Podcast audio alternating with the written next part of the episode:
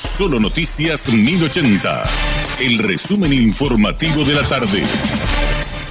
Hola, soy Richard Toñanes y este es el resumen informativo de la tarde. Una nueva fuga se habría registrado en la Penitenciaría Nacional de Tacumbú el pasado domingo durante el intento de fuga de César Ortiz alias Gordito Lindo. Las autoridades recién se habrían percatado del hecho este martes. El recluso sería Salvador Martínez Bazán, de 26 años, quien no fue encontrado en su celda. A raíz de estos hechos, el ministro de Justicia, Edgar Olmedo, dispuso la intervención del penal de Tacumbú. El secretario de Estado comentó que el juzgado dispuso el traslado a la cárcel de emboscada de César Ortiz, alias Gordito Lindo, y negó que haya amotinamiento. En vista que el juzgado dispuso el traslado de César Ortiz, alias Gordito Lindo, al penal de emboscada, la mujer del mismo se apersonó al penal eh, reclamando que el mismo se ha trasladado nuevamente al penal de Tacumbú. Y algunos internos del penal han reaccionado también a favor de César Ortiz a fin de que él pueda regresar al penal de Tacumbú. Esa es la situación, pero no, no existe ningún tipo de amotinamiento. Son pequeños grupos los que están ahí en el interior penal eh, generando conflictos, pero hay una cuestión ajena a nuestra voluntad y acá hay una resolución judicial que debe de cumplirse con relación a, Ortiz. Particularmente no estamos obligados a, presión de este tipo a tener que cambiar lo que establece un, juzgado competente.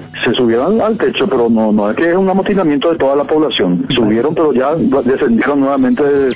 El sistema de salud pública registra un alto índice de ocupación de camas de la unidad de terapia intensiva pediátrica debido a los cuadros respiratorios y complicaciones de la salud que afectan a los más pequeños. De las 88 camas de UTI se registra una ocupación del 90%. El doctor Ángel Núñez, director de terapias y servicios de urgencias hospitalarias, reconoció que el servicio se encuentra bastante sobrecargado, pero que están dando respuestas a los pacientes.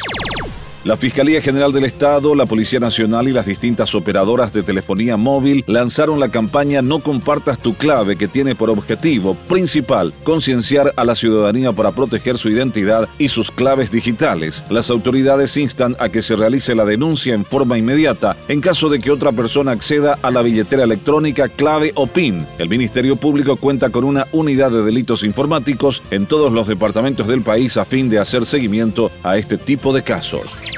Un hombre fue condenado a 20 años de prisión por abusar sexualmente de su nieta, quien en ese entonces tenía 7 años. El caso fue denunciado en el año 2019. La fiscal Case Jiménez propició la condena del hombre por los hechos punibles de abuso sexual en niños y pornografía infantil. El abuelo buscaba todos los días a su nieta de la escuela, la llevaba a su casa y la sometía sexualmente. Es una causa bastante fuerte y merecen este tipo de condena, explicó la agente fiscal. El tribunal de sentencia estuvo presidido por la jueza Leticia de Gasperi. Sobre el caso a Ultranza Paraguay confirman prisión para Fátima Cove procesada por lavado de dinero. El Tribunal de Apelaciones especializada en crimen organizado no hizo lugar a un pedido de revocatoria del auto de prisión planteado a favor de Fátima Cove Ayala, quien fue detenida en el marco de dicho operativo. La defensa de la mujer planteó que se revoque el auto de prisión que se dictó en su contra. De esta manera, Fátima Cove seguirá presa en la cárcel del Buen Pastor mientras prosigue el proceso en su contra. Este fue nuestro resumen informativo. Te esperamos en una próxima entrega. La información del día aquí, en Solo Noticias 1080.